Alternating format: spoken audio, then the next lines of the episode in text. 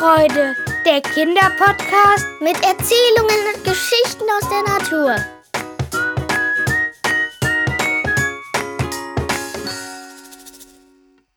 Ihr hört jetzt die Geschichte My Life and a Little Kind of Dead von mir aus der sechsten Klasse. Es war ein regnerischer Tag im November. Ich saß auf meiner Couch und las zum fünften Mal mein Lieblingsbuch. Draußen sprang ein Eichhörnchen von Ast zu Ast und hüpfte zu seinem Nest. Die Blätter fielen hinunter und die Bäume vom Arkesterwald wurden immer kahler. Ich war eingekuschelt in eine Decke und in meiner rechten Hand war ein warmer Kakao. Ich hatte es mir richtig gemütlich gemacht, als es an der Tür klingelte. Ich seufzte und ging mit schweren Füßen zur Tür. Doch es war niemand da.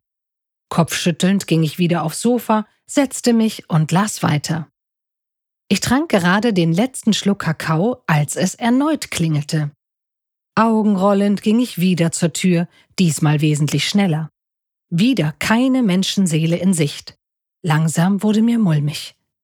Als es ein drittes Mal klingelte, zuckte ich vor Schreck zusammen und nahm mir vor, die Klingelstreich spielenden Nachbarskinder tüchtig auszuschimpfen. Doch dieses Mal stand Katharina, meine beste Freundin, vor mir. Sie fragte, Hast du Lust, mit mir shoppen zu gehen? Oder bist du gerade schlecht gelaunt? Du siehst aus, als hättest du ein Gespenst gesehen. Ich schüttelte mich, und meine Aufregung war weg und machte eine Handbewegung nach drinnen und sagte, Ja klar, hab dich gerade nur verwechselt. Ich dachte, du wärst eins von den Nachbarsgören, die. Ach egal. Ich sprach nicht weiter, zog mich an, nahm meine neue rote Tasche, die mir Tobi zum Geburtstag geschenkt hatte, und machte die Tür hinter mir zu. Zwei Stunden später standen Katharina und ich an einem Waffelstand des Weihnachtsmarktes, der vor kurzem eröffnet wurde. In der einen Hand wie immer einen heißen Kakao, in der anderen Hand eine frische, warme Waffel.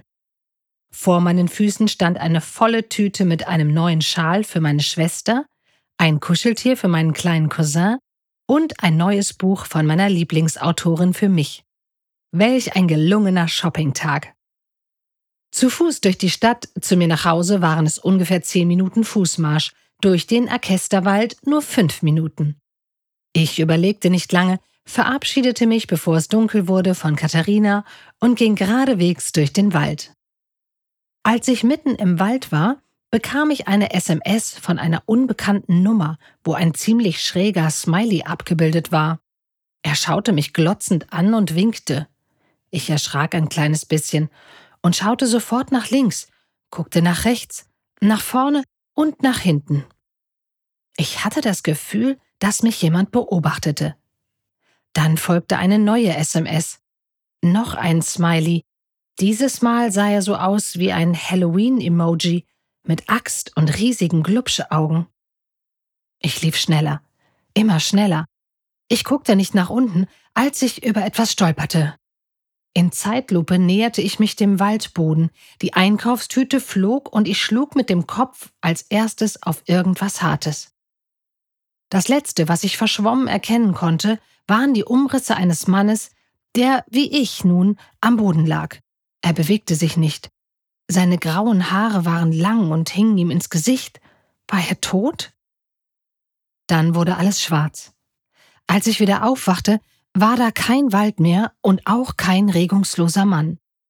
Katharina und mein Freund Tobi beugten sich besorgt über mich und ich hörte Tobi sagen, Psst, sie wacht auf. Ja, ich war wach. Doch was war passiert? Und wer hatte mich gefunden?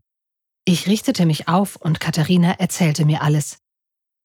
Nach einer Stunde hatten sie mir eine Nachricht geschrieben und sich gewundert, warum ich nicht zurückschrieb, weil ich eigentlich immer antwortete.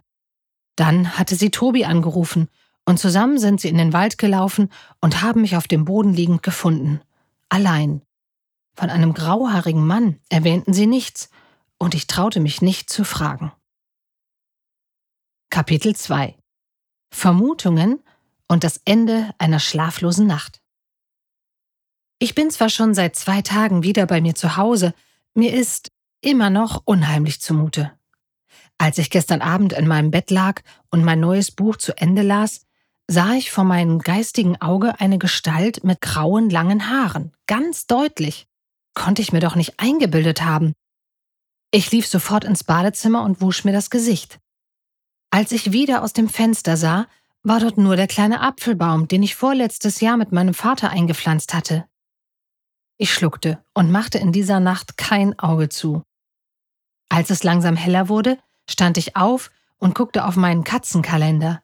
Ich hatte keine Termine und noch immer schulfrei. Ich machte mir zum Frühstück einen Kakao und eine Scheibe Toast mit Nutella. Ich hatte den ganzen Tag Zeit nachzudenken. Über den Sturz, das Gesicht am Fenster und über Tobi.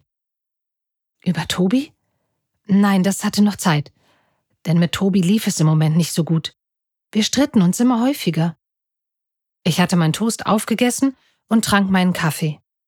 Wer war der Mann am Boden? War er wie ich gestolpert? Lag er dort schon länger? Und wo war er hin? Klopf, klopf. Ein kleines Geräusch unterbrach mich beim Denken. Dann war es wieder ruhig. Ich brachte meinen Teller in die Geschirrspülmaschine und legte mich mit meinem Buch und meinem Kakao aufs Sofa. Klopf, klopf. War schon zehn Uhr. Ich sprang sofort auf, lief in mein Schlafzimmer, krabbelte unter mein Bett, in der einen Hand ein Tennisschläger. Die andere Hand zitterte, und mein Gesicht war bestimmt kreideweiß. Entweder wurde ich jetzt verrückt, oder war da jemand auf dem Dachboden? Der graue Mann? Kam er, um mich zu holen? Ich kam ein wenig aus meinem Versteck heraus, holte tief Luft und ging mit raschen Schritten ins Wohnzimmer. Ich ging weiter und weiter. Als ich die Umrisse erkannte, die grauen, langen Haare, schrie ich aus vollem Halse. Es war der graue Mann aus dem Wald. Er hob die Hände, und ich hörte erst meinen Tennisschläger auf den Boden fallen und dann mich. Der graue Mann beugte sich über mich, strich sich die Haare aus dem Gesicht, und ich konnte zum ersten Mal sein Gesicht sehen. Es war Tobi, der mich hämisch und mit fauligen Zähnen anlächelte. Mein Wecker klingelte. Die Sonnenstrahlen schienen mir ins Gesicht und ich wurde langsam wach. Die ganze Geschichte, der Sturz im Wald, der leblose Mann, Tobi als Zombie? Das alles war total sinnlos. Ich holte tief Luft. Es war alles nur ein Traum? Vielleicht war es mein Buch mit dem Titel Der Wald ist Lebensraum. Anscheinend ist der Wald nicht nur Lebensraum für unzählige Pflanzen und Tierarten, sondern auch Lebensraum und Nährboden für wilde Fantasien und wirre Träume. Ja, so musste es sein. Ich war erleichtert. Freut euch schon heute auf die nächste Folge von Waldzauber und Wiesenfreude. Abonniert einfach diesen Podcast, dann seht ihr, wenn eine neue Geschichte für euch online ist. Mehr Informationen zum Schreibwettbewerb des Landesjagdverbandes Schleswig-Holstein könnt ihr, eure Eltern oder Lehrer auf der Homepage www.mitpapier und Bleistift.de finden. Dieser Podcast wird unterstützt vom Deutschen Jagdverband e.V. Bis zum nächsten Mal. Wir freuen uns auf euch. Ende.